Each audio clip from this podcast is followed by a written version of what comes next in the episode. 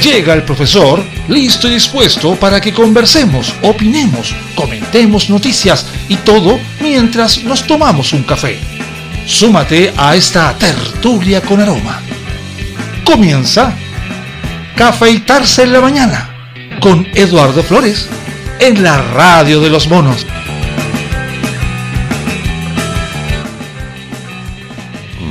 Parley. Parley.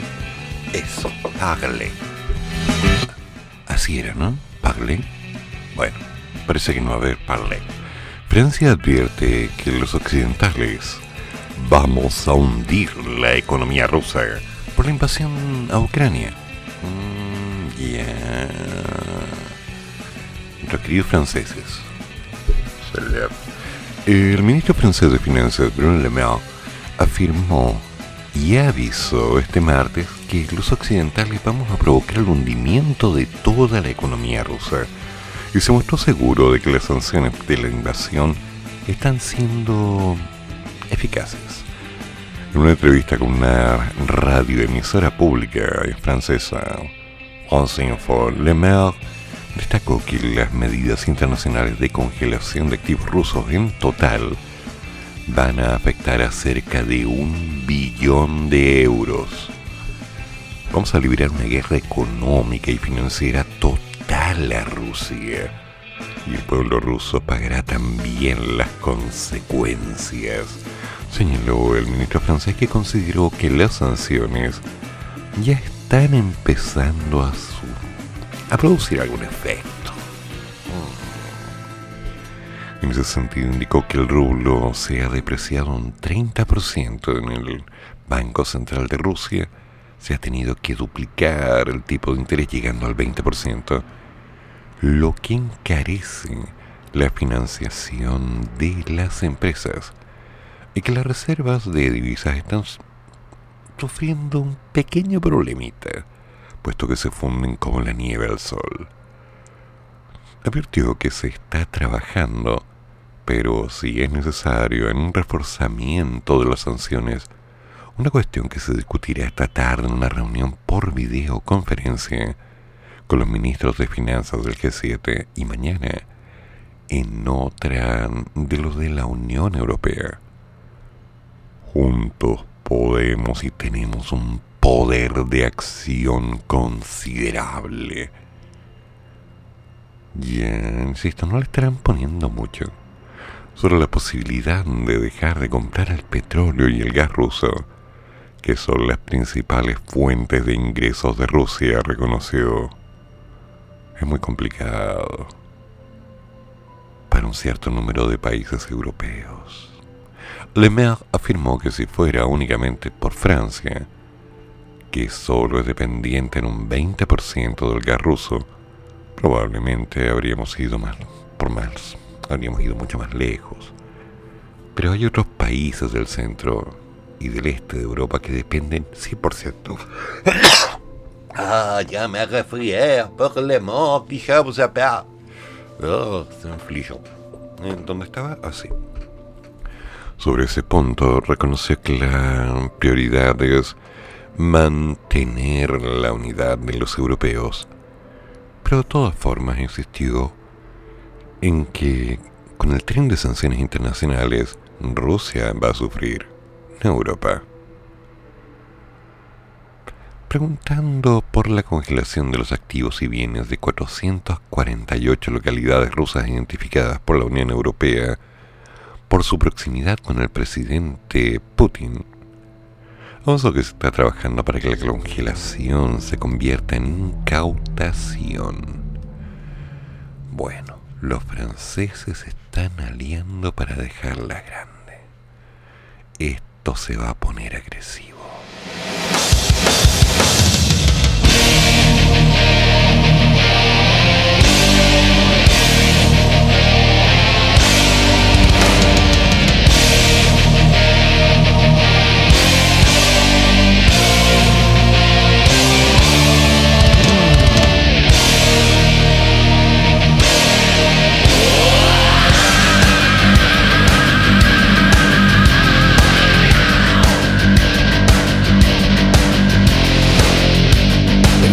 Yes, they will run for their lives. To the end, they will pay for their lies. So long did we wait. Now we are home. Here, once again, there's a battle to fight. Gather together for the sound and the might. So long did we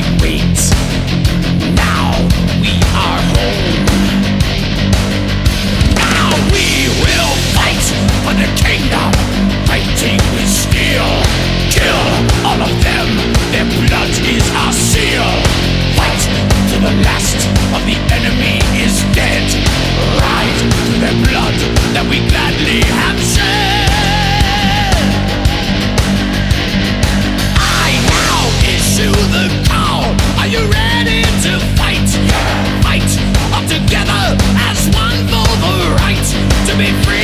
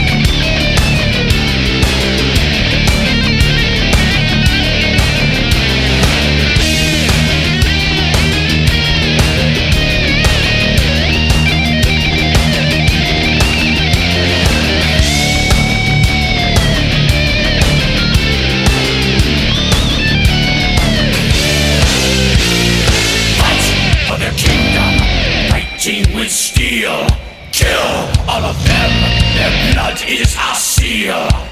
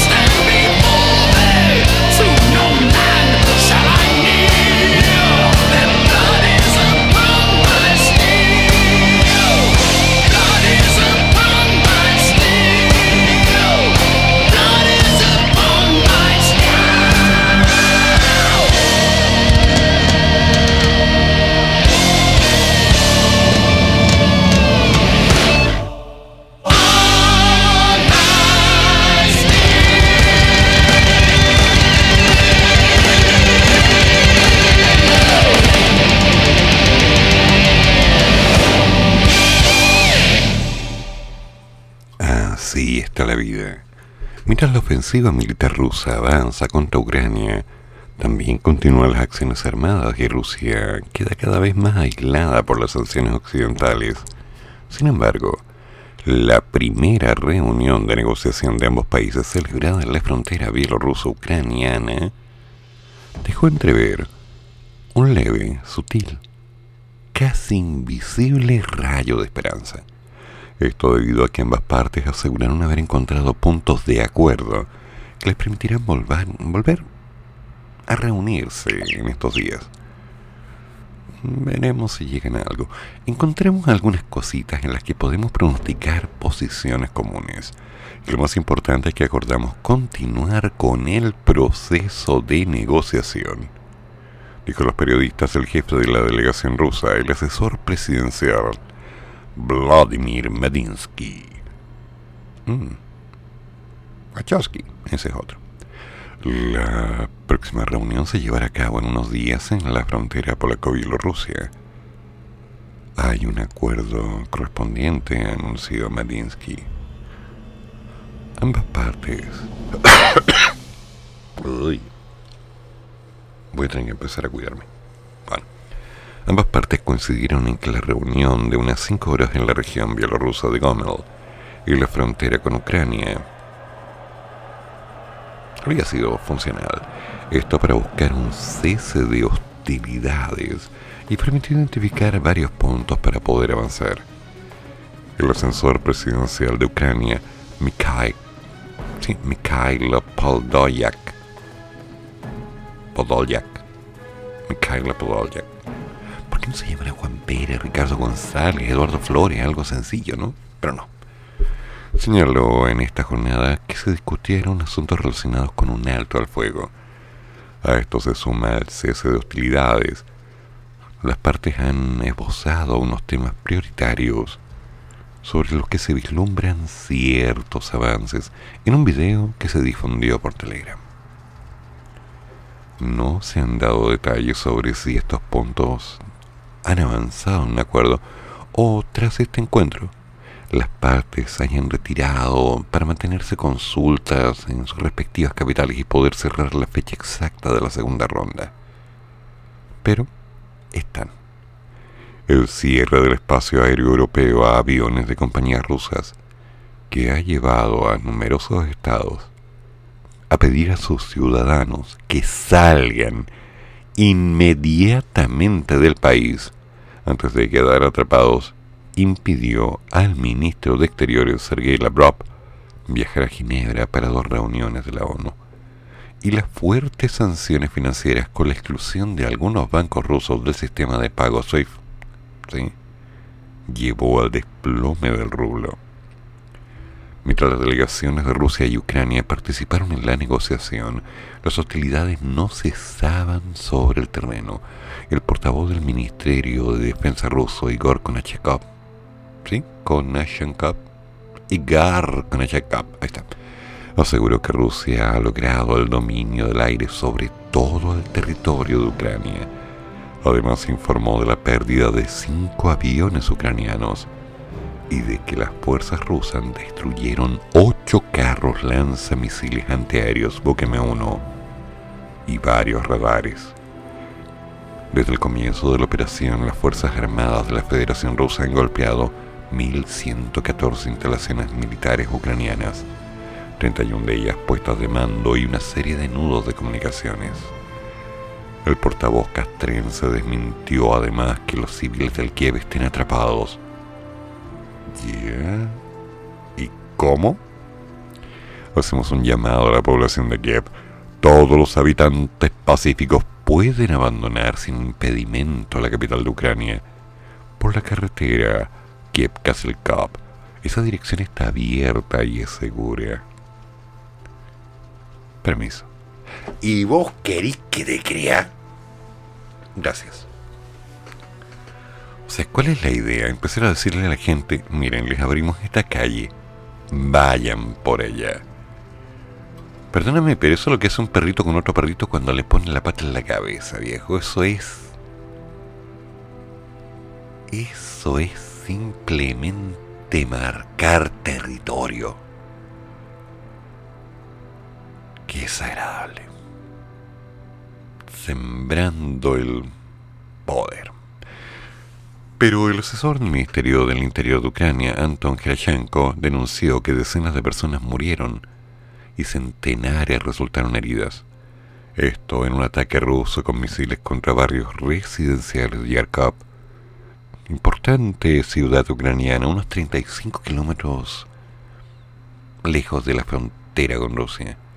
En su canal de Telegram publicó varios videos con imágenes desgarradoras de transeúntes muertos y del impacto de unos 15 misiles en un sector de la ciudad. En el Donbass prorruso, a su vez, en los últimos 12 días, 20 civiles fueron asesinados, incluidos 5 al día de hoy, señaló por su parte en un canal de Telegram del Centro de Coordinación y Control de la Autoproclamada Dinámica Popular de Donetsk. A ver, a ver si entiendo. Se están matando. No hay otra palabra de decir. No hay otra forma de decirlo. ¿Esta es una guerra? No, esto ya es una masacre. Por un lado, Rusia está perdiendo y dañando a su gente. Y hay que decirlo. las dos partes involucradas en la guerra en este momento están perdiendo. Porque hay una parte importante que le está sacando provecho. Y esa parte no está en la guerra. Está viendo las alternativas de entrar a un mercado sacando la mayor ganancia posible mientras dure.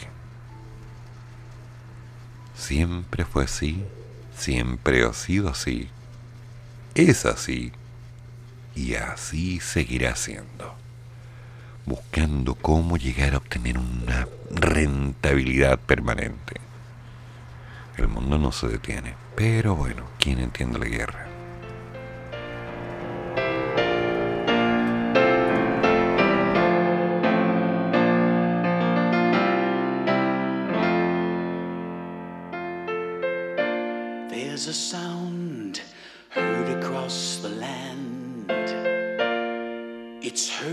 Across the sea.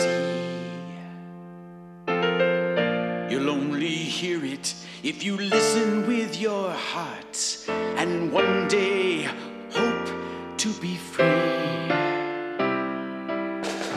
To hear the sound of freedom, many gave their lives. They fought for you and me. Those memories will always live inside us, and now it's our time to be free.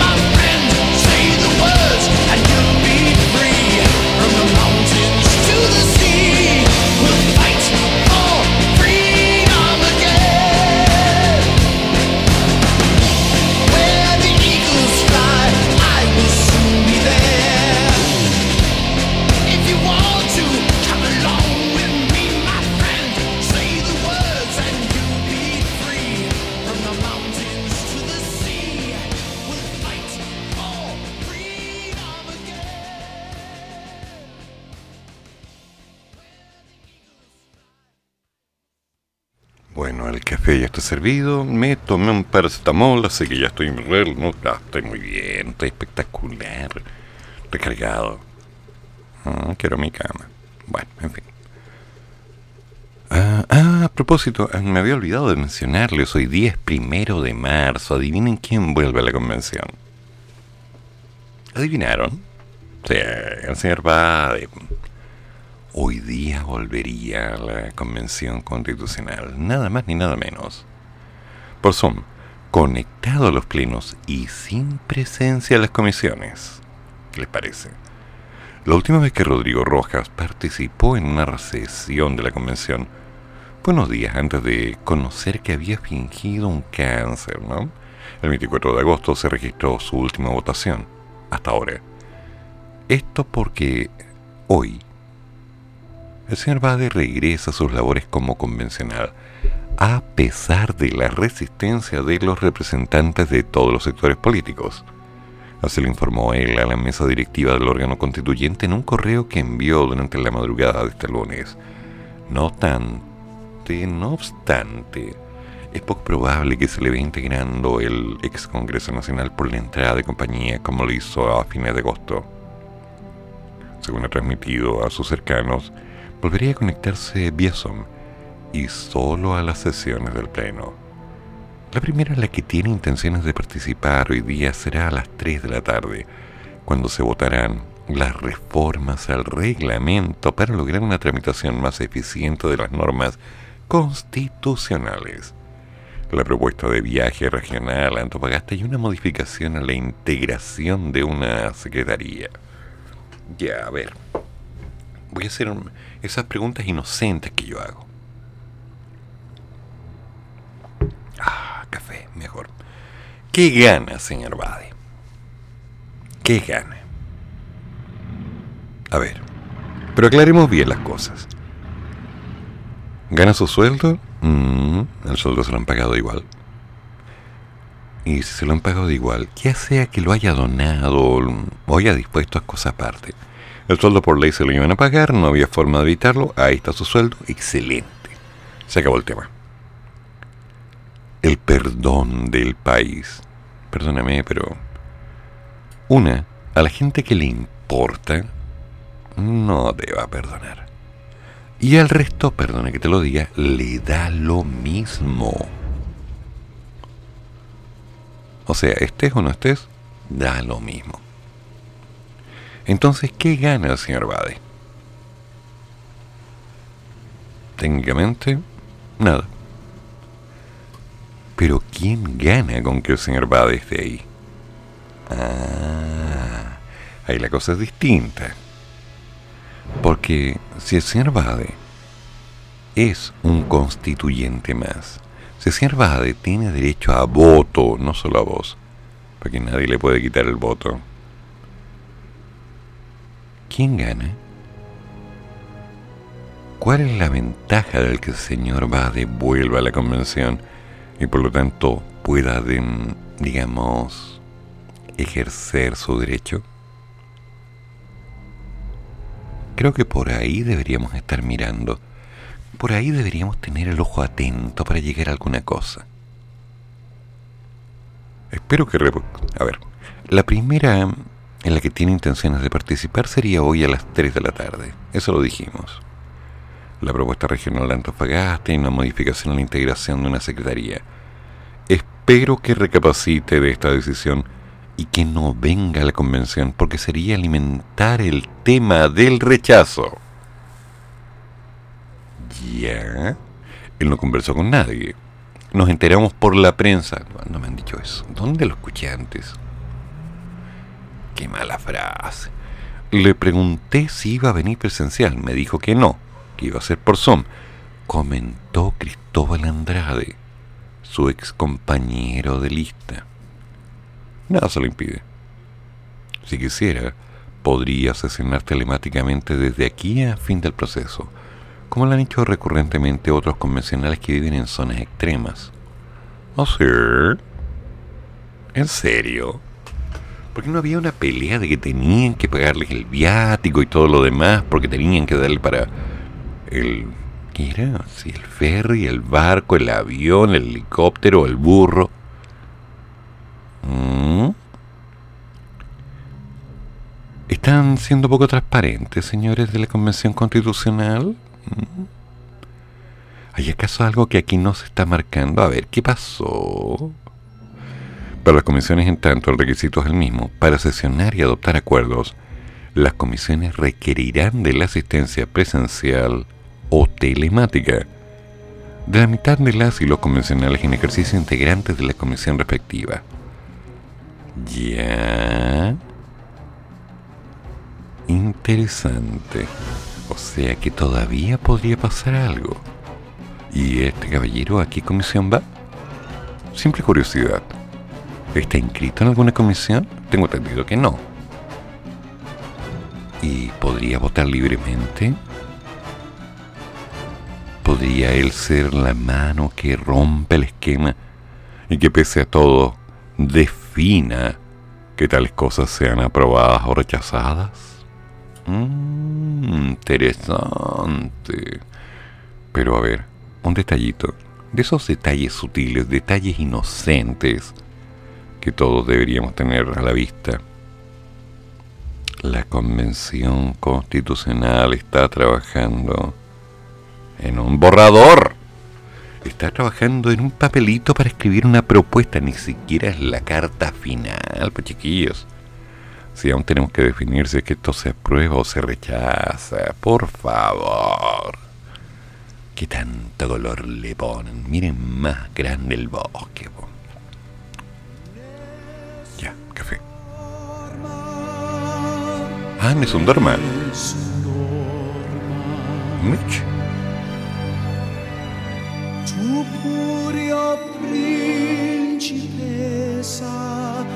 nella tua fredda stanza, guardi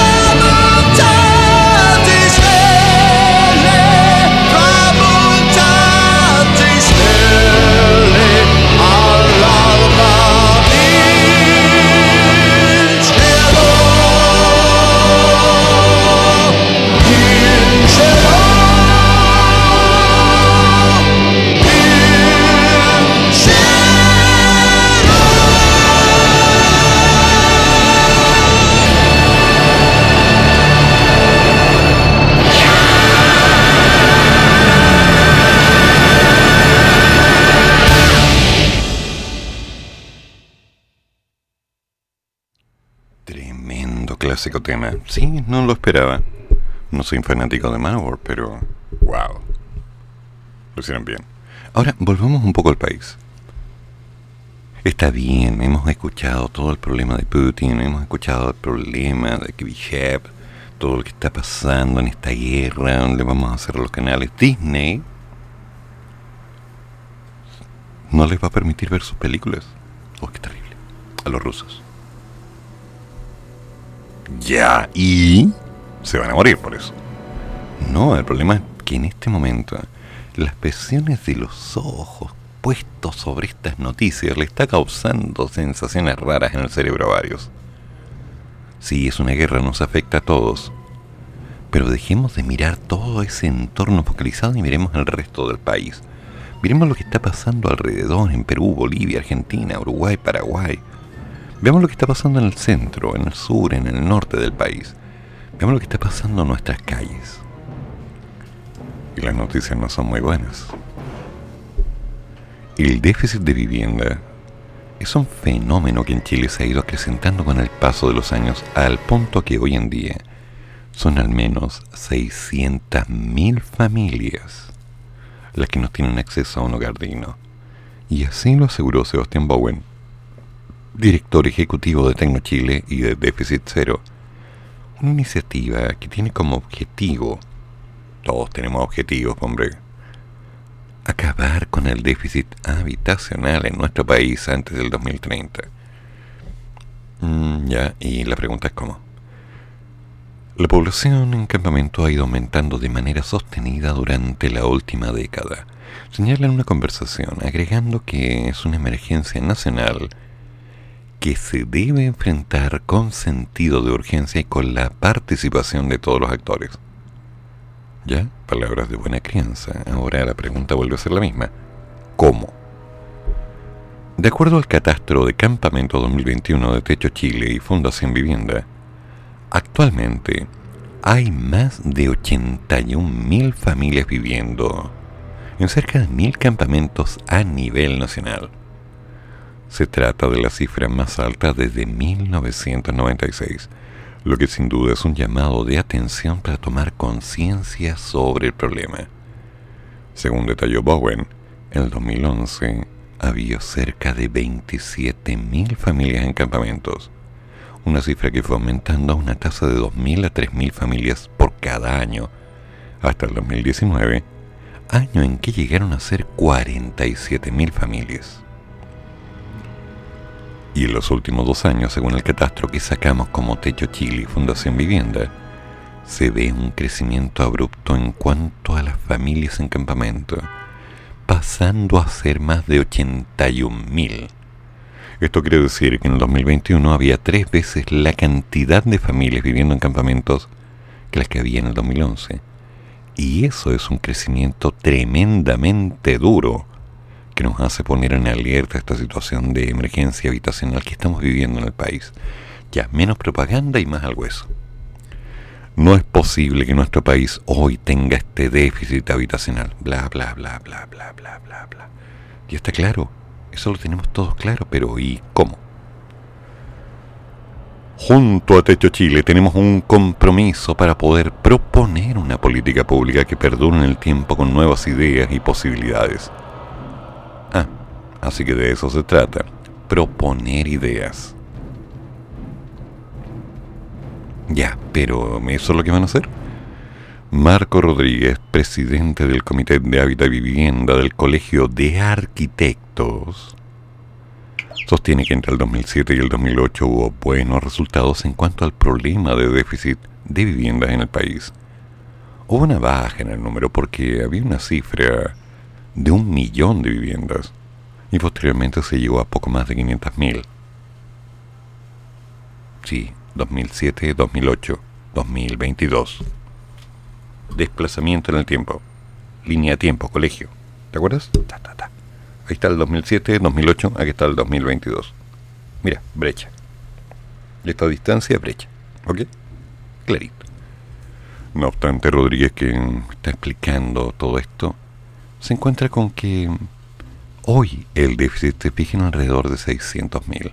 Algunos dicen que es de 650, incluso la Cámara Chilena de Construcción lo sitúa en 750 mil. Ya.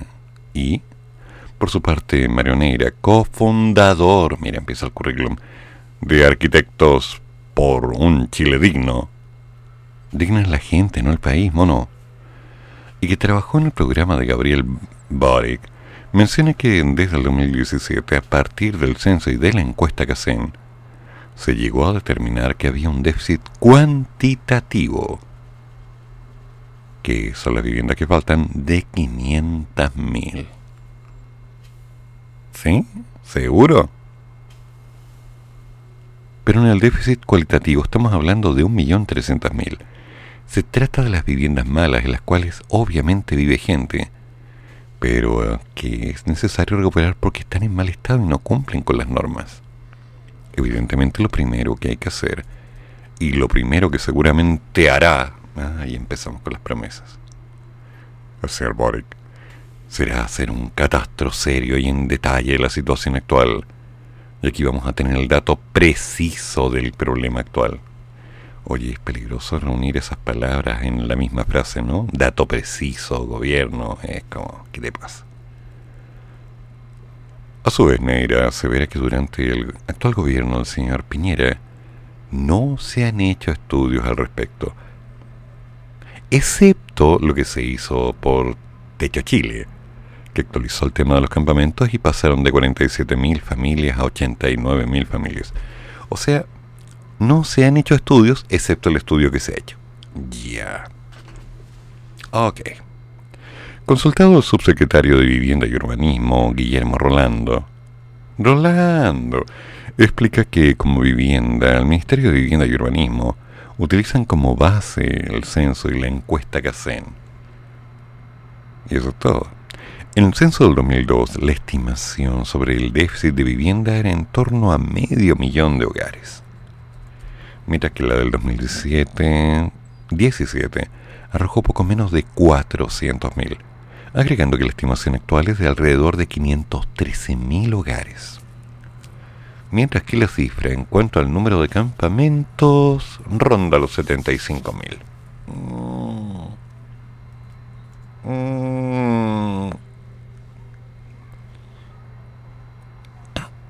No.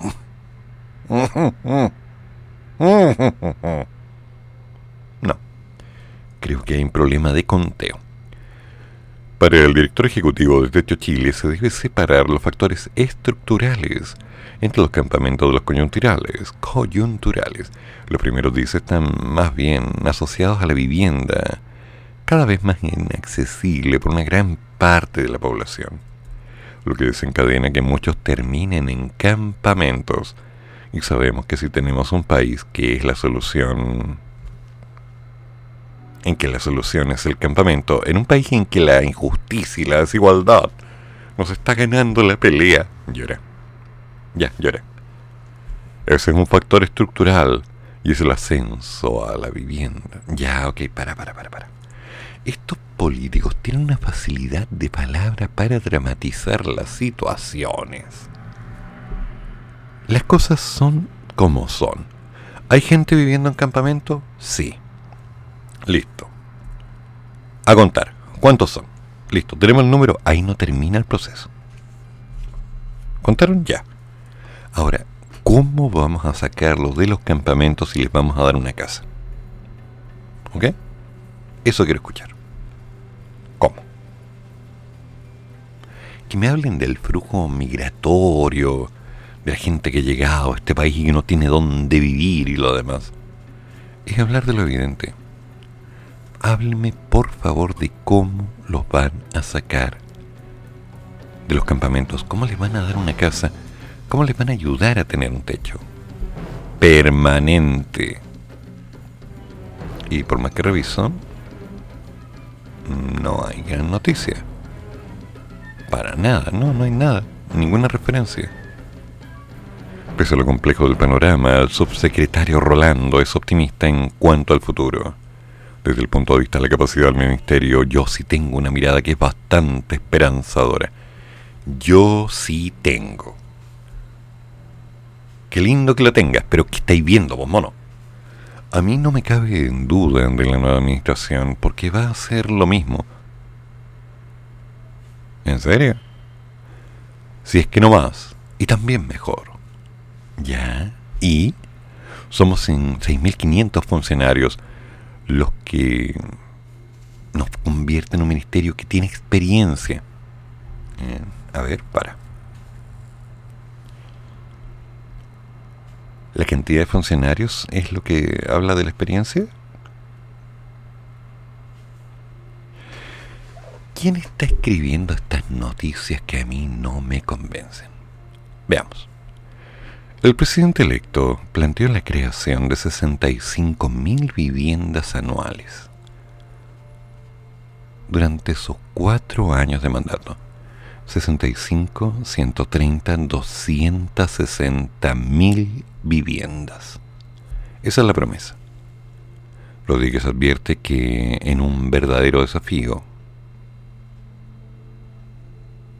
el MIMBU construye entre 55 mil a 60 mil. Por año, supongo. El presupuesto ya está definido desde el año pasado. Por lo tanto, se juega con las cartas que ya están. Creo que si construimos 65.000, de igual manera puede ser un tanto corto para los años siguientes. Pero es difícil hacerlo porque depende de factores como el trabajo que desarrollan las constructoras. Ya. Ok. Hoy en día se trabaja con un sistema de subsidio. A las personas se les entrega un monto de plata, que es como un voucher que se canjea. Ya, a ver. Esto pasa cuando de pronto las entrevistas están levemente cegadas para llenar con letras algo que al parecer no tiene gran sustancia. Primero, se habla de una promesa, se habla de las capacidades, se habla de la necesidad, se habla de la carencia, se dramatiza el contexto. Eh, por ahí debo haber leído, sé que todavía no lo leo, que ahora que vienen las lluvias y el frío, solamente para colocar el momento emotivo. Las cosas es algo eso. ¿Hay gente que está viviendo mal? Sí, mucha. ¿Hay gente que está en contra del nuevo modelo de gobierno y que está viviendo mal? Sí, mucha. Y también es cierto que hay gente que tiene las esperanzas puestas en que les van a entregar una pequeña parcelita de media hectárea, ojalá con piscina y un caballo. Y eso no va a pasar. Y no va a pasar porque tenemos algo que aquí no se está mencionando. El aumento en el valor de la vivienda. Y eso es un tema. Un tremendo tema. Si lo vamos revisando, el precio de las viviendas podría aumentar en un 12% según la, compañía, perdón, la Cámara Chilena de la Construcción. Más de 50.000 familias están necesitando una vivienda propia en la provincia del Biobío, ya que muchas viven de allegadas. Si es que allegadas. Aún así, el panorama está proyectando un aumento en el valor de los domicilios, lo que se impulsaría por algunos ajustes de la PGU, Pensión Garantizada Universal. Un nuevo análisis del mercado inmobiliario dejó ver, más bien dejó claramente a la vista, que la realidad en que se vivió en el último tiempo también se aproxima para las familias de todo el país. En un primer lugar, en los meses de septiembre y octubre del 2021 hubo una disminución del 19% en cuanto a la oferta de viviendas de subsidio de DS19 ofreciendo mayormente departamentos. En tanto, la venta de viviendas tuvo un aumento en ese mismo periodo en un 35%. Sin embargo, según indicó la presidenta de la Cámara Chilena de la Construcción, Marcela Melo, se maneja un déficit de más de 50.000 viviendas solo para la provincia del Biobío. No hemos hablado de Santiago, no hemos hablado de La Serena, Antofagasta, Iquique. Un problema real es que tenemos carencia de profesión. La gente no tiene dónde conseguir un techo. Y al no tenerlo, postulan a un subsidio en base a una cantidad de dinero ahorrado en una cuenta para la vivienda, un tiempo, una... ¿Cuál es la palabra que utilizaron? Me la explicaron. Continuidad en los depósitos y un estar postulando continuamente una vez, otra vez, otra vez, otra vez, otra vez. Recordemos que hay condiciones preestablecidas para poder postular un hogar. Idealmente, tener familia. Las personas como yo que viven solas no pueden optar a esto. No, están fuera del sistema. Profesional que trabaja y está arrendando. No, no, no, no, no, no. Usted puede pagar, usted puede quedarse ahí pagando. No es tan simple, no es tan simple. Y con lo que tenemos de hoy en día respecto a la inseguridad social económica, porque han aumentado de alguna manera estas tendencias a mencionar que no hay trabajo, o que no se paga bien, o que simplemente somos desechados. Creo que hay que dejar las cosas claras en vez de estar haciendo tanta propaganda que al fin y al cabo no apunta respuestas.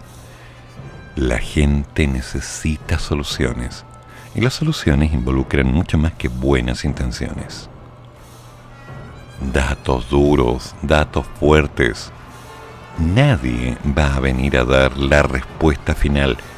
Nadie va a poder decir, desde hoy todos tendrán casa gratis. Eso es falso, nadie va a poder tener una casa gratis. Nadie. Mejoremos las condiciones para que puedan acceder a ella. Disminuya las restricciones. Encuentren la focalización de los capitales para que esto se pueda concretar. Una persona que tiene su casa se va a sentir respaldada. Pero una persona que está escuchando tanta propaganda acerca de los buenos que son los que nos van a ayudar, la verdad es que no se siente respaldada para nada. Y después de un tiempo incluso se siente desagradadamente incómoda. Así que digan las cosas bien, niños, ¿ok? Por favor. Don Jorge, ¿cómo está? Ahora sí, buenos días. Profesor, muy buenos días. Espero que esté bien. Nuestro querido Alex ha despertado. Hola Alex, ¿cómo estáis? Despertó eufórico. En realidad, como se está moviendo, está caminando, se parece más al jorobado de Notre Dame. Está poseído. Así con la mano toda doblada. ¿Cómo estáis? ¿Mm? ¿Ah? ¿Quieres hablar? ¿Ah? Ah, no quiere, no, no quiere hablar, está todo divoide. ¿Qué Mm. pasó? ¿Mm? Tus dibujos animados, tu plin plin. Ya, ok. ¿Qué plin, plin? ¿Sí? ¿Algo más? A ver. Sí, es, ah, ¿quieres ese video ya? ¿Algo más? Ya no, quiere que salga porque ya no. Le voy a interrumpir su sesión de, de monitos. Qué feo, ¿ah? A ver. eh, en cuanto a lo del señor Rojas Bade, la sinvergüenzura, la patudez y lo cara raja ha pegado los estatutos. Hay que mirar más En allá. cuanto a Rusia, no sé si estoy equivocado, el conflicto es lamentable, pero yo me recuerdo que hace tiempo atrás también, para el conflicto con Chechenia y Ucrania, hubieron varios atentados terroristas de grupos separatistas Eh. ucranianos y chechenos en Rusia, Chi, chi, chi. y nadie dijo nada. Eh, bueno. Eh, ayer escuchaba a alguien que decía que la OTAN quiere in- ingresar a Ucrania. Ucrania es un, es un estado limítrofe entre el imperio de la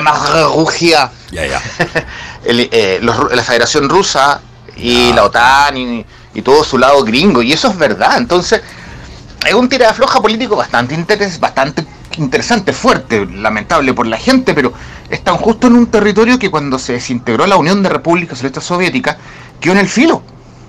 Y si mal no recuerdo, los protocolos de Minsk decía que Ucrania no podía entrar a la OTAN por un tema limítrofe, por el tema de la superpotencia y todo eso, el- el la, la cuota po- de poder a grande escala. Entonces, unos dicen que la OTAN hinchó y a la OTAN nadie dijo nada cuando invadió, me acuerdo que fue Belingrado durante el 78. Eh, sí. Cada vez que la OTAN ha metido las manos, nadie le dice nada, nadie los condena. Y ahora todos contra Rusia. ¿Qué? ¿Y si hubiese sido al revés? No, pues están todos en Gringolandia, Disney y todo, así que tampoco. Pero la sanción europea les duele.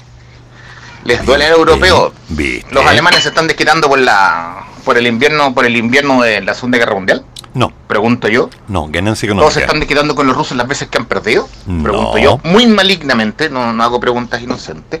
Bien. Eso, pues, profesor. En cuanto al otro, me gustó mucho que haya puesto Manowar, gracias. De nada. Y me estoy gratamente sorprendido que le haya gustado el hecho de la versión de No es un Dorma, Pero por supuesto. de Durandot, eh, cantada por el vocalista Manowar. Profesor, buen día, buen café y hay que tomar paracetamol porque ya no tenemos 20. Eh, sí, bueno. La última vez que canté el Nessun Dorma tenía menos de 25 años. Eran otros tiempos. Y yo estaba en un escenario. Y ese Nessun no es un tema trivial.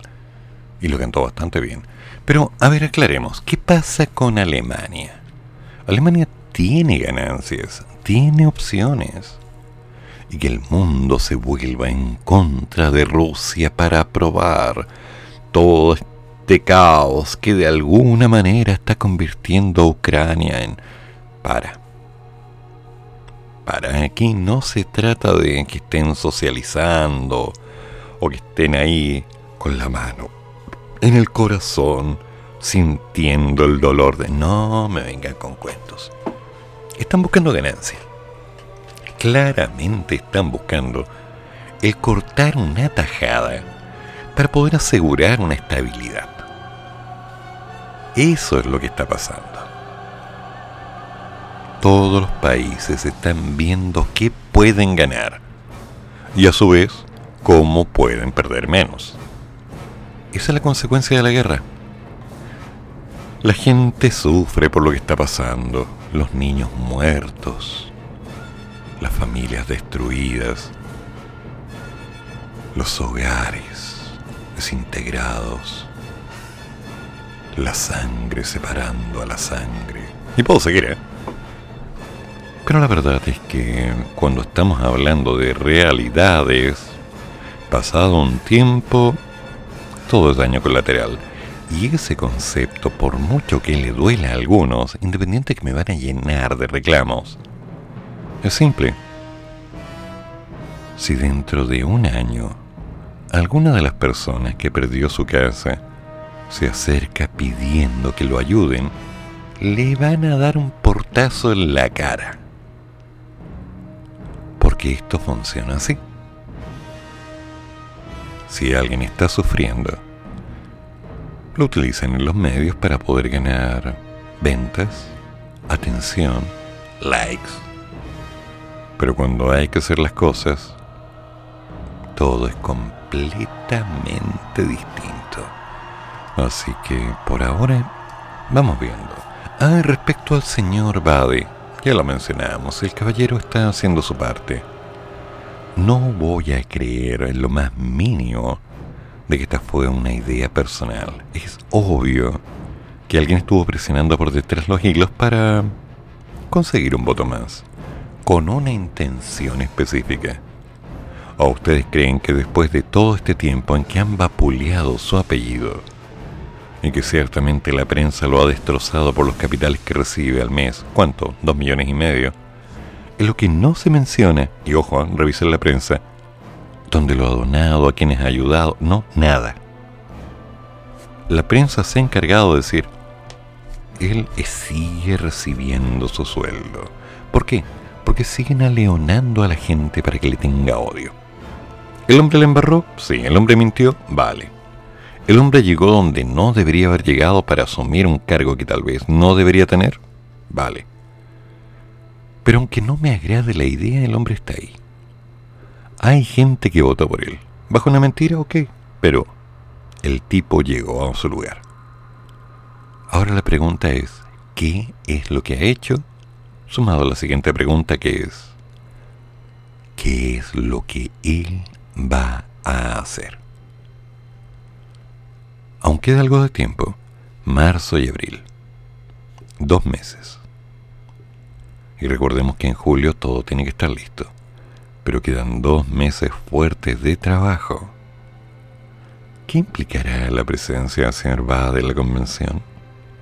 Porque derecho a voto, derecho a voto tiene. Y eso nos guste, nos agrade, o desagrade, o moleste, es una realidad.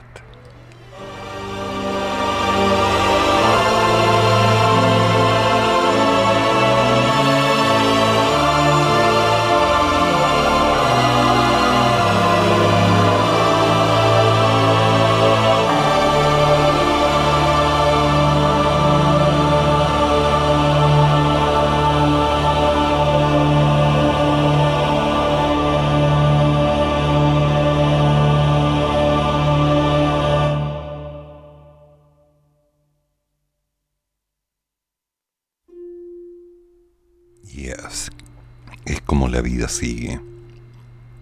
Porque de pronto alguien dice, ¿se podrá hacer algo más? ¿Habrá una nueva palabra, una nueva verdad, un nuevo conocimiento? porque habré puesto un tema tan corto cuando estaba tan bien y me tomaba un café? Hay más. Profesor, disculpe, aparte. No sé si fue meme, fue real, a mí que fue meme o una fake news, la famosa fake, que estaban haciendo un, lo vi, no sé si en Twitter, en Twitter que lo vi, o en Facebook, que estaban haciendo una, un reportaje a los muertos de Chechenia, que estaban todas unas bolsas de plástico negras, una bolsa de cadáveres, y que una de las bolsas se empezó a abrir y el tipo empezó a salir. No sé si vio eso. O sea, espero que haya sido una fake news, porque si no, uy, Dios mío. No, pero en sentido tiene razón, el daño colateral, aquí la guerra es un negocio, ojo. De hecho, la guerra es un buen es un muy buen negocio. De hecho, hay una película de Nicolas Cage, El Señor de la Guerra, que, que, lo retrata muy bien. Que retrata muy bien el, el, tema de los traficantes de armas, del negocio de la guerra, cómo los países negocian para repartirse los, los beneficios y disminuir los costos. Esto básicamente es una economía muy cruel. Aumentar la ganancia, reducir el costo. Eh, pero el tema de esa, de, esa mejor impactada, ojalá hubiera sido una fake news. Pero sí, el tema, el tema que cuando hay países, lo mismo que pasó con la otra de Yugoslavia, que es Macedonia, eh, Yugoslavia como tal, Macedonia, no me recuerdo el otro país eh, en este momento, cuando se separaron también fue el, el, el show, el conflicto de Bosnia y Herzegovina, no, lo que pasa es que la guerra siempre ha sido un negocio cruel. Yo creo que ahora, con, como la información está más liberada, para bien y para mal, porque también las noticias falsas vuelan. Como decíamos, como, como dijo célebremente Albert Einstein, que esta ahorita época la nuestra, es más fácil desintegrar un átomo que un prejuicio. Pero es eso, eh, es un negocio, es un negocio como dijo la canción de Leon Yoko, son mucho grandes que pisa fuerte la inocencia de la gente. Y es verdad.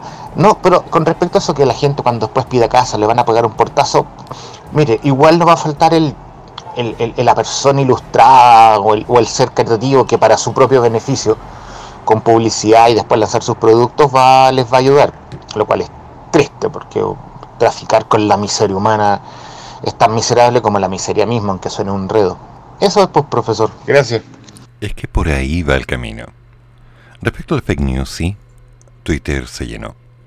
Hace una hora estaba viendo el caso de unos caballeros que estaban listos para entrar a la batalla, mientras alguien les colocaba maquillaje en la cara de sangre y heridas. Esos videos no ayudan.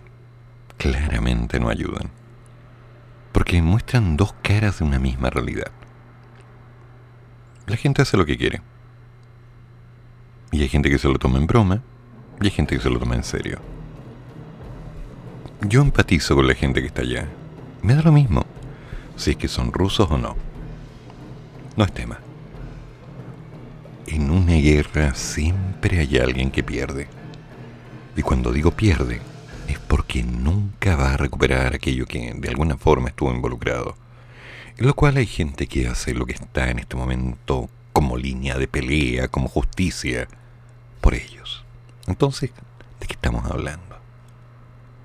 Mi única esperanza en este contexto es que la guerra termine pronto. Mientras antes, mejor.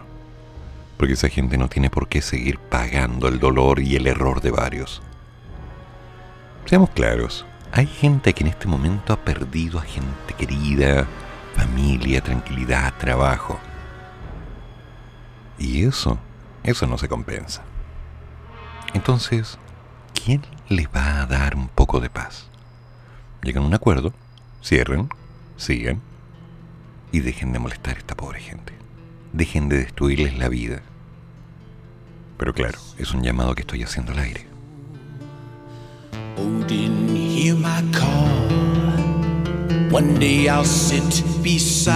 throne in Valhalla's great hall. Like so many before me, I'll die with honor and pride. The right of a warrior, forever to fight by your side. Send a sign, raise the sail, wave a last goodbye. Destiny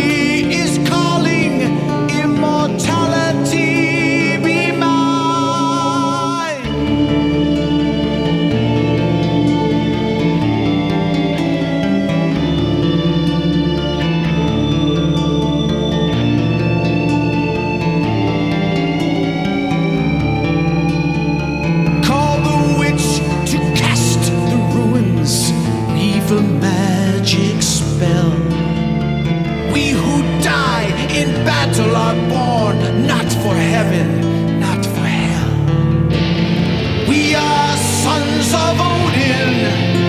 The fire we burn inside is the legacy of warrior kings who reign above in the sky.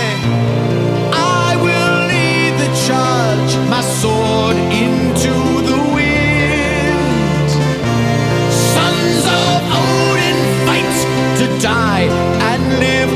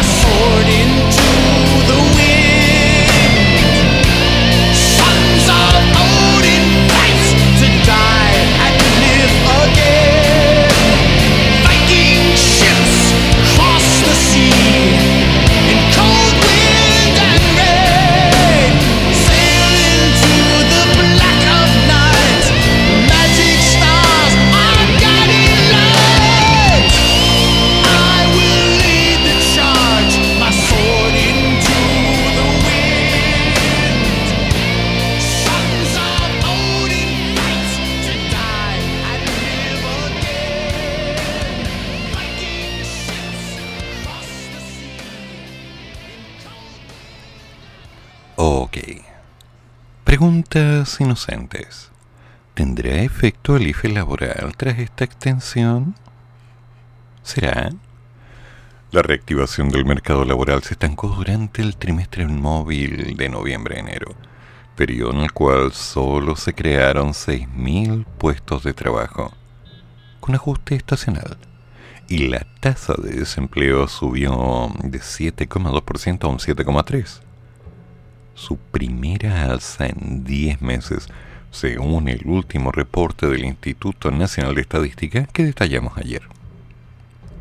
Con esto, se ha recuperado el 78% de los casi 2 millones de puestos de trabajo destruidos por la pandemia.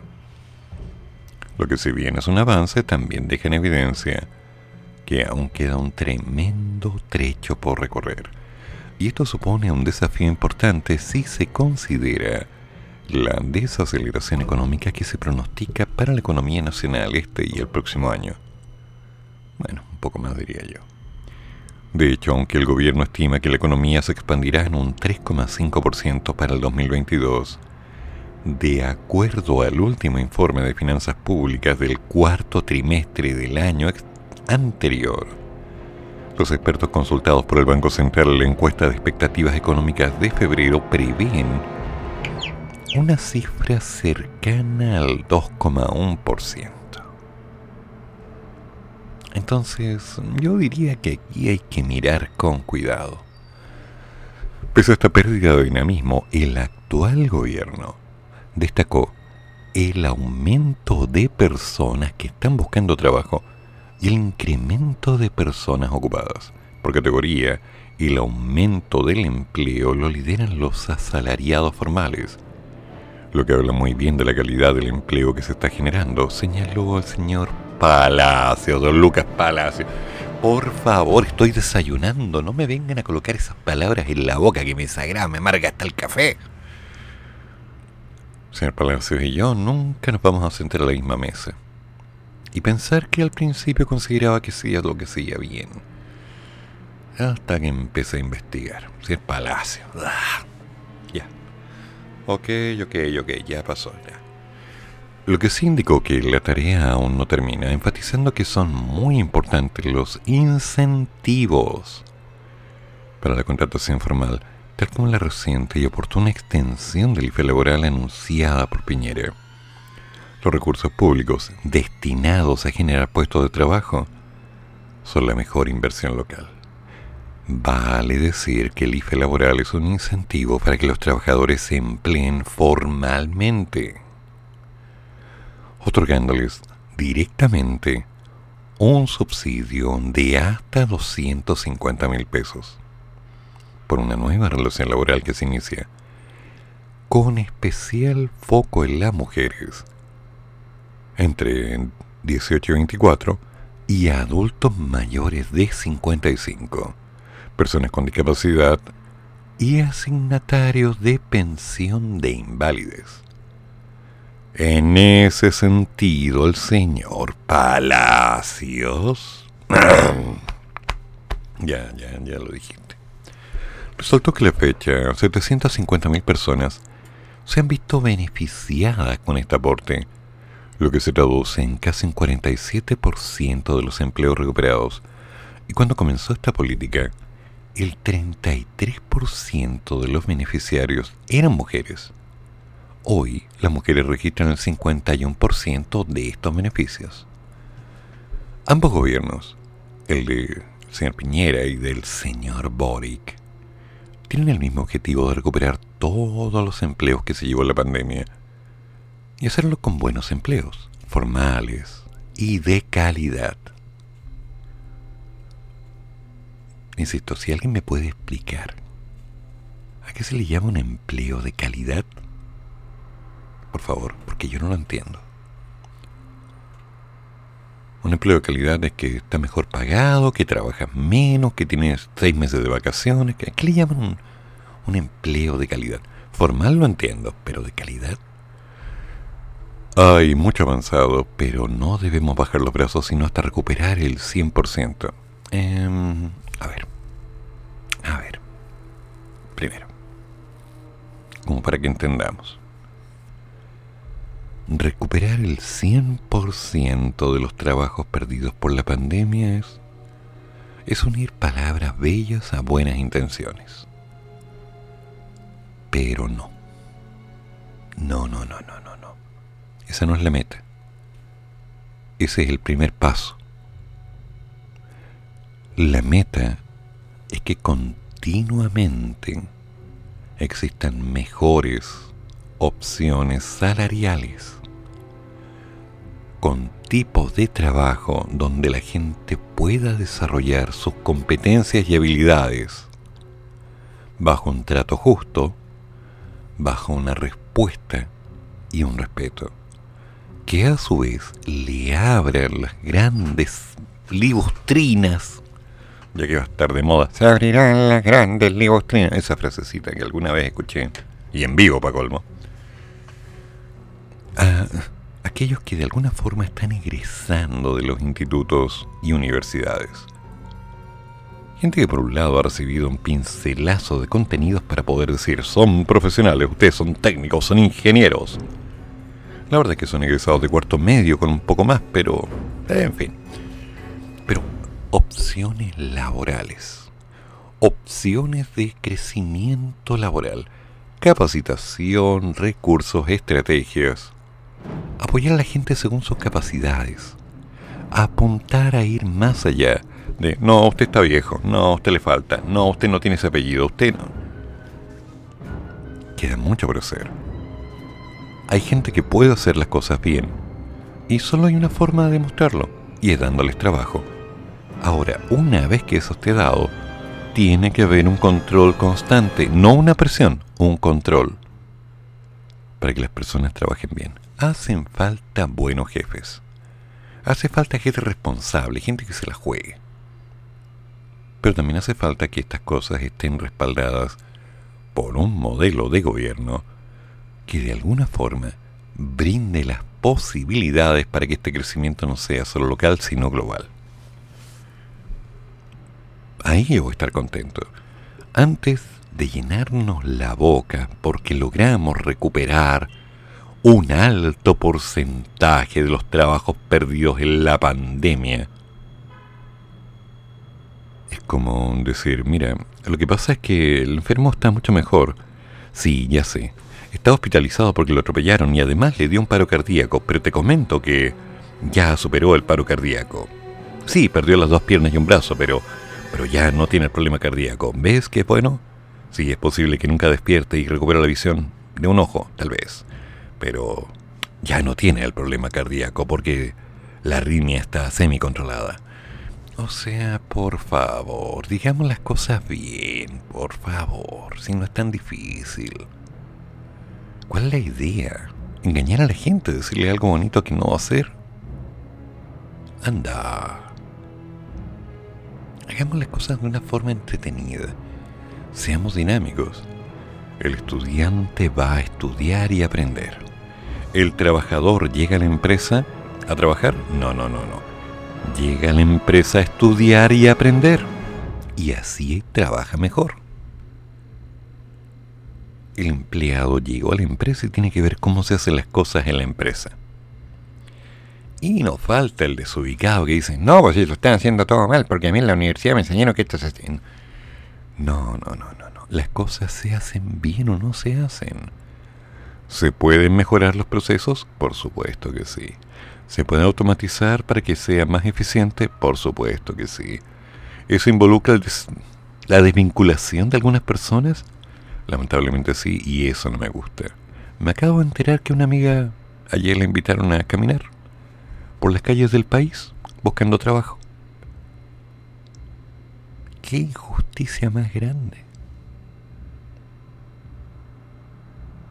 Así de simple. De hecho, ayer me llegó una cantidad de llamadas telefónicas, WhatsApp y correos reclamando.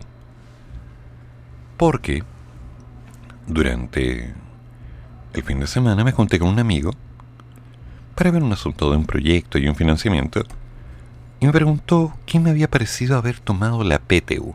Y le dije entretenido, nunca me pagaron, pero estuvo entretenido.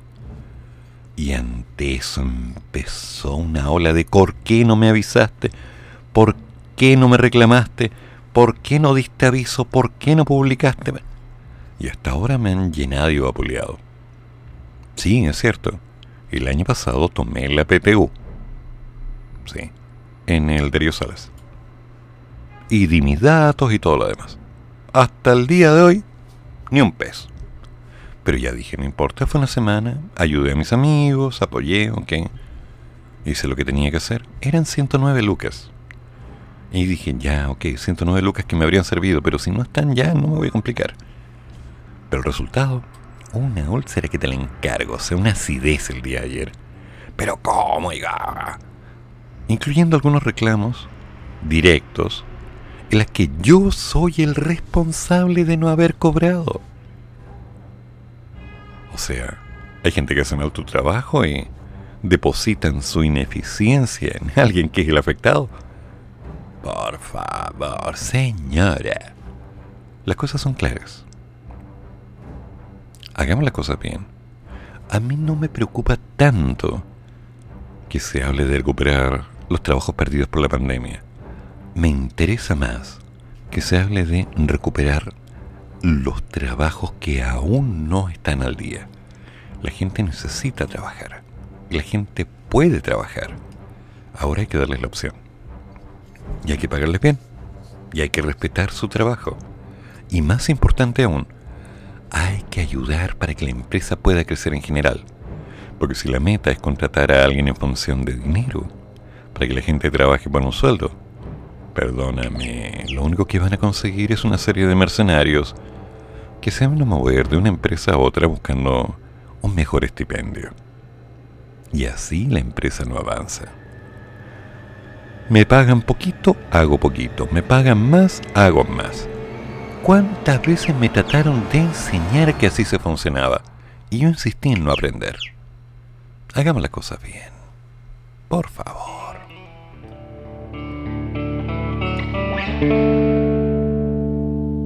Oh, I wish I was. Old times there are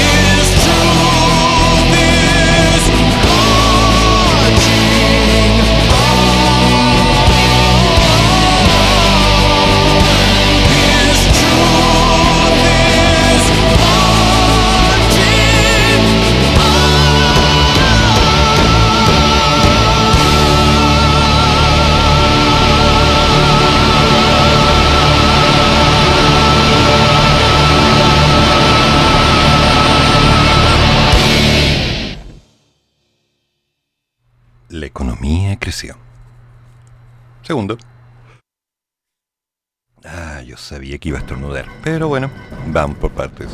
La economía creció en un 9% en enero y cortó la racha de los nueve meses consecutivos de expansión en dos dígitos. O sea, se niveló. A ver, a ver, a ver. Un segundo. Esto está resfriado. Oye, llevo años resfriado. ¿Qué será la edad? ¿El clima? ¿Será culpa del gobierno? No sé. La economía chilena comienza paulatinamente a desacelerarse. En enero de este año anotó un crecimiento del 9% en comparación con el mismo del mes pasado, en el año pasado. Ah, pues, según el indicador mensual de actividad económica del IMASEC, informado esta mañana por el Banco Central. No entiendo todavía por qué se compara un año como este con un año de crisis en plena pandemia. Son cuentos distintos, pero bueno, los indicadores los manejan de alguna manera. Así la actividad arrancó este año registrando una expansión inferior a la esperada por el mercado, que se esperaba por supuesto en un 10,7 según Bloomberg, y cortando una rancha de nueve meses consecutivos que estaba por sobre los dos dígitos, en medio de, este inédito dinamismo que vivió la economía durante el 2021. De todas formas, un crecimiento del 9% para la historia del IMASEC en Chile sigue siendo más que robusto. Por su parte, la serie desestacionalizada cayó en un 1% respecto al mes precedente y aumentó en 7,5 en 12 meses. Enero del 2022 registró un día hábil más que el mismo mes del año 2021. Sí, un día hábil más. Es distinto. La misma cantidad de días, pero se trabajó un día más. Según el Banco Central, el resultado del IMASEC fue explicado por el aumento de las actividades de servicios y en menor medida por el comercio, efecto que fue parcialmente compensado por la caída de la producción de bienes, en particular de la minería. En el resultado del mes continúa incidiendo la mayor apertura de la economía, las medidas de apoyo de los hogares y los retiros parciales de los fondos previsionales. Llámense en algo que no sepa. Por su parte, la caída del IMASEC desestacionalizado fue explicada por el desempeño del resto de bienes, la minería y el comercio, resultado que fue en parte compensado por el aumento de los servicios. En su análisis por actividad, el instituto emisor indicó que la producción de bienes cayó en un 2.6%, explicado por el desempeño de la minería que registró una disminución del 6% y, en menor medida, por la caída de un 0,5% de la agrupación resto de bienes. La industria manufacturera, en tanto, creció un 2,4%, compensando en parte el resultado anterior. En términos desestacionalizados, la producción de bienes cayó un 2% respecto al mes anterior. Este resultado fue por la caída de los bienes y la minería. O sea, ojo ahí, ojo ahí, que queda mucho por hacer. ¿Y esto? ¿Qué es esto? Ah, ya.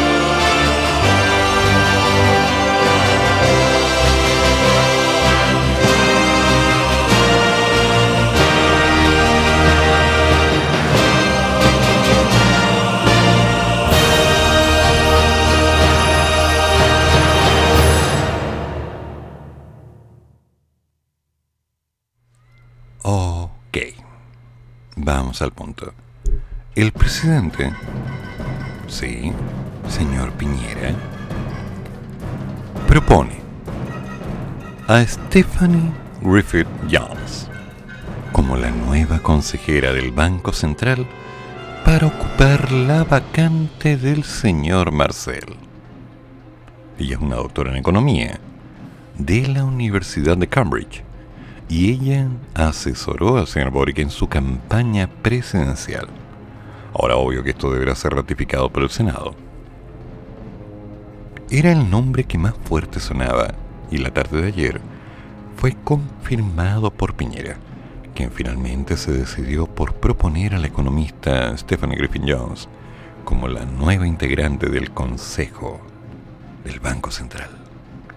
Así, la ingeniera comercial de la Universidad de Chile y doctora en economía de la Universidad de Cambridge es la nominada para ocupar la vacante dejada por el señor Marcel, quien como ya sabemos el 11 de marzo asume como ministro de Hacienda, nombramiento que deberá ser obviamente también ratificado por el Senado. Griffith Jones actuó como asesora económica del señor Boric durante su campaña presidencial y cuenta con una amplia trayectoria en varios organismos, tanto nacionales como internacionales. Trabajó como economista en el Banco Central en la década de los 70, en la Comisión Económica para América Latina y el Caribe en la década de los 90. También se ha desempeñado como subdirectora de Finanzas Internacionales en la Secretaría de la Mancomunidad de Naciones y ha asesorado a diversas organizaciones internacionales como el Banco Interamericano del Desarrollo, la UNICEF y el Programa de Naciones Unidas para el Desarrollo. De igual forma, ha sido consultora para distintos bancos centrales y gobiernos, como el Reino Unido, Chile, Suecia y Brasil, entre otros. Y además, como si fuera poco, cuenta con diversas publicaciones académicas. Interesante. Hay que decir las cosas por su nombre. Interesante. Creo que hay que revisar un poco su historia, ¿no? Pero mi opinión sobre la economía es que es algo absolutamente local. Confieso, yo no tengo un doctorado en el área, no soy ingeniero comercial, pero tengo la mala costumbre de leer. Y cuando uno lee, y uno investiga, y uno piensa, y uno razona, cosa que todos deberíamos hacer porque todos estamos capacitados para ello, uno se da cuenta que los modelos económicos son siempre los mismos, pero las aplicaciones de los mismos cambian según la región. La economía local siempre será así y no veo forma en la que esto pueda cambiar. Por lo tanto, veamos lo que pasa en Chile en el siguiente periodo y veamos cómo se puede llegar a un mejor acuerdo. ¿Les parece? Un paso a la vez.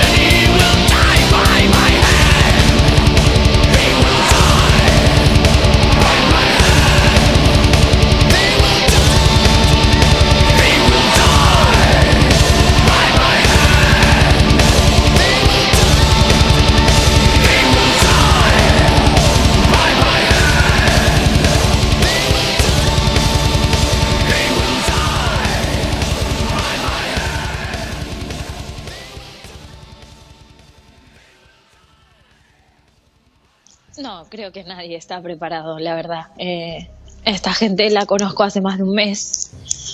Hemos compartido todo el día de, de información y perdón. Y, y es muy duro que se tengan que quedar a defender a su país, dejar a su familia y que, que venga alguien y te diga, por favor, llévate a mi hija y, haga, y hazte cargo de ella, que no le falte nada. ¿Qué le vas a decir? No hay palabras. Sol, ¿y qué vas a hacer? ¿Te vas a llevar a la niña? Claro, en mi familia ahora. En mi hermana.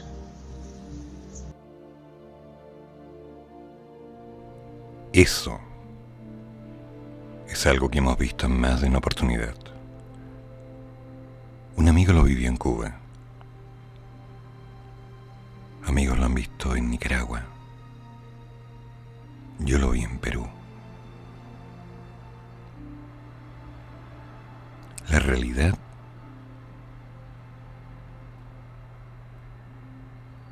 te devora lentamente. Y no seamos tan dramáticos para decir las cosas. Porque por un lado, en la guerra nunca habrá quien gane. Hay quienes tendrán utilidades, negocios, rentabilidades, procesos, incluso un lugar en la historia. Pero los perdedores son olvidados. Y los perdedores no son los que están en el bando que no gana. Los perdedores son aquellos que de alguna forma pasan al olvido, mientras otros se las arreglan para simplemente seguir dejando que el tiempo marque su paso.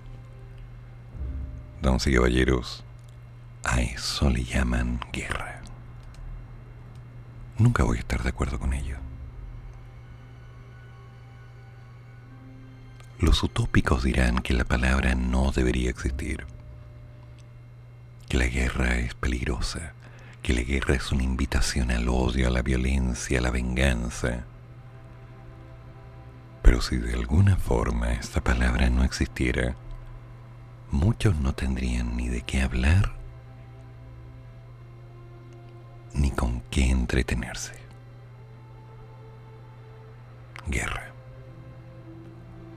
Acabo de leer una crítica a varios periodistas que están en este momento en pleno campo de batalla, mostrando en televisión lo que allí está ocurriendo. Y la crítica es que esos mismos periodistas no estuvieron en las calles de este país en el 2019 o el 2020, mostrando lo que realmente estaba pasando. Yo digo, ¿se dan cuenta? Que siempre habrá alguien dando una opinión, alguien mostrando su sentido de ganancia en una utilidad no clara. No, que esto aquí, que esto allá, que es correcto, que no es correcto que Putin esto, que Putin esto otro, que el presidente de este país quiere entrar a tal cosa y no tiene derecho, no, que lo justo y no lo justo. Alguien me enseñó hace un tiempo, era un niño, que la mejor forma de llegar a un acuerdo era conversar y decir las cosas, buenas o malas, verdades incómodas tener momentos desagradables, momentos agresivos tal vez, pero que apunten a algo común, llegar a un acuerdo, para que podamos vivir en paz. No es fácil, nunca será fácil.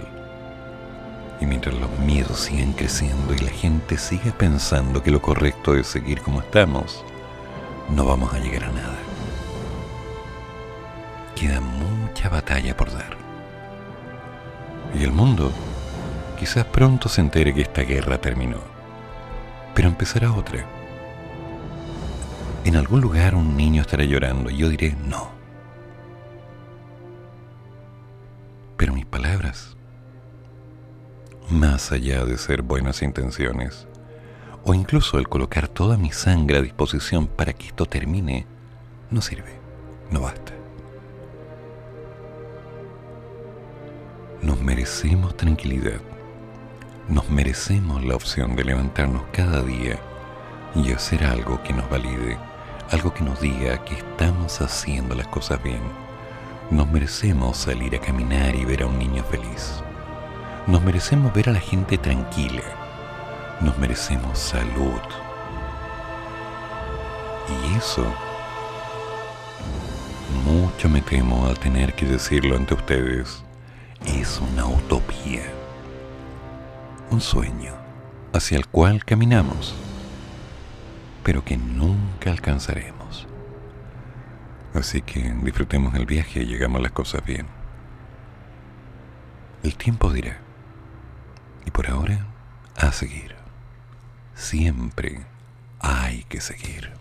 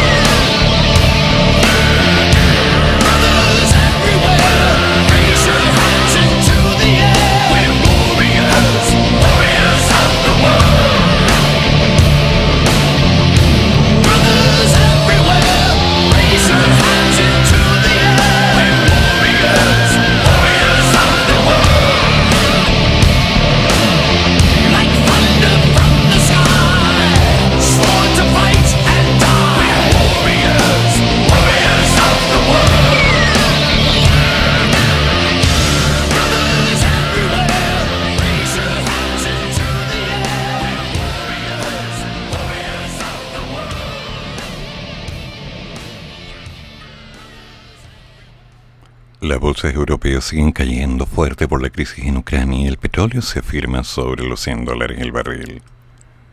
Esto tenía que pasar. Los futuros del petróleo Brent a mayo avanzan 4.02 dólares o un 4.01%, llegando a 101.99 dólares el barril. El contrato de referencia tomó un máximo de 7 años de 105.79 dólares después de que comenzó la ocupación de las fuerzas rusas en Ucrania la semana pasada.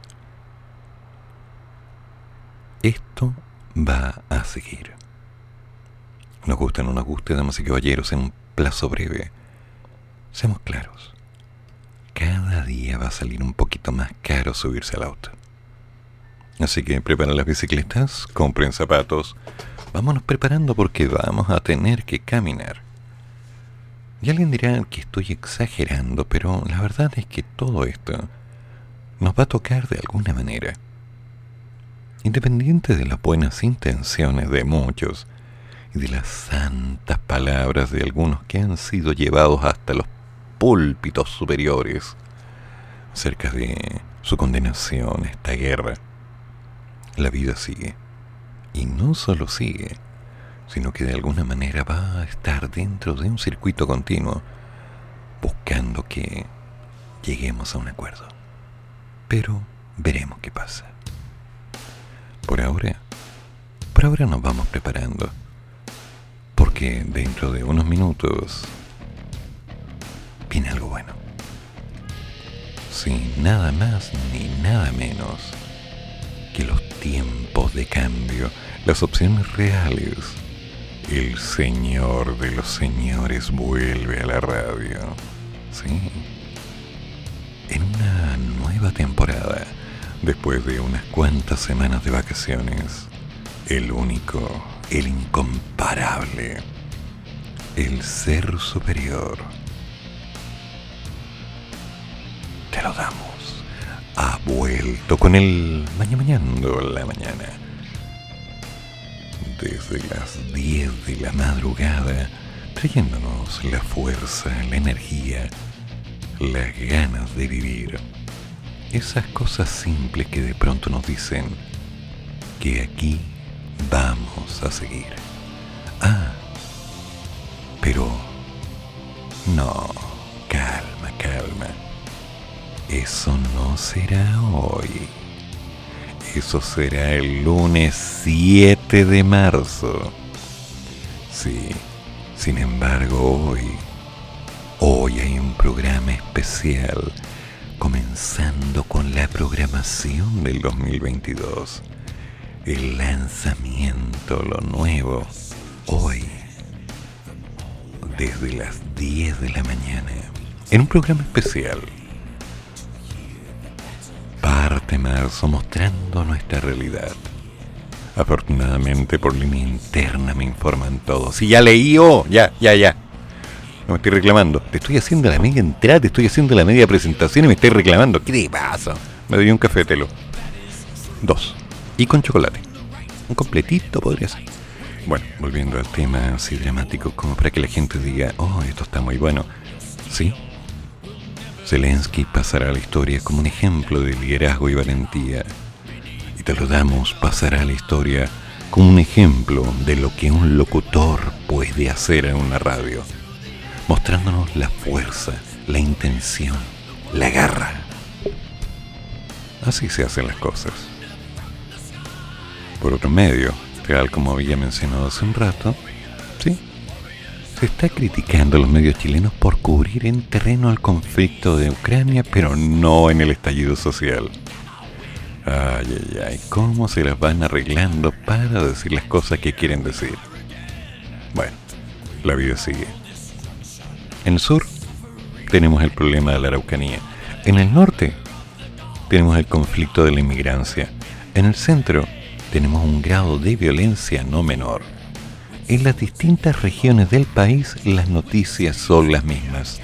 Subió la benzina, subió la inflación, las cosas están más caras, está bajando la tasa de desempleo, está subiendo esto otro, está aquí esto allá, el gobierno promete, los futuros ministros se están acercando a su fecha. Las cosas van a seguir igual. Y los únicos que podemos hacer algo para generar un cambio, un auténtico cambio dentro de todo este circuito, somos aquellos que nos levantamos temprano y vamos a dar la batalla. Así que calma, tiza, buena letra, paciencia y no se olviden que todo, absolutamente todo lo que se dijo en este programa sigue siendo responsabilidad de Eduardo Flores, quien lo dice. Y la radio no tiene ninguna responsabilidad, ni necesariamente se condice con mis letras o mi voz. Si vamos a hacer algo, hagamos las cosas bien. ¿Ok? Siempre en claridad. El mundo sigue en guerra. Rojas Bade. Bueno, Rojas Bade vuelve a la convención y de pronto en un ataque de inteligencia están desesperados moviendo las leyes para poder permitirle renunciar. En fin. ¿Y el pasaporte? El pasaporte sigue bajando de precio. Ay, ay, ay. Me pregunto, ¿será una invitación para que la gente salga del país? Ayer un amigo estaba vendiendo muchas cosas. Le pregunté, ¿y por qué te vas? Me dijo, ay, Clarito. Vamos a ver. Por ahora, vamos a ver. Así que, damas y caballeros, las cosas por su nombre. Te lo damos, la radio pasa inmediatamente a ti y veamos qué es lo que ocurre. Porque ahora, bueno, ahora hay que dar la batalla. Y yo me voy a tomar un paracetamol, un tecito o un café, prefiero un café. Y voy a descansar hasta que empiecen mis clases. Algo tiene que empezar. Necesitamos dinero, muchachos, así que hagamos las cosas bien. ¿Les parece? Que tengan buen día, buena jornada y ánimo. Ánimo sí, vamos a la batalla. Telo, el barco es tuyo.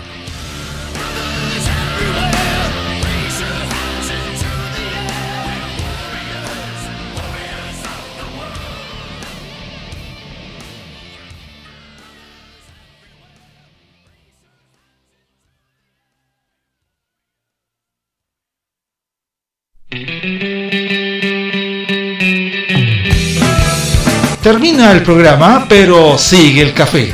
Y el profesor ya volverá para otra vez cafeitarse en la mañana, aquí, en la radio de los monos.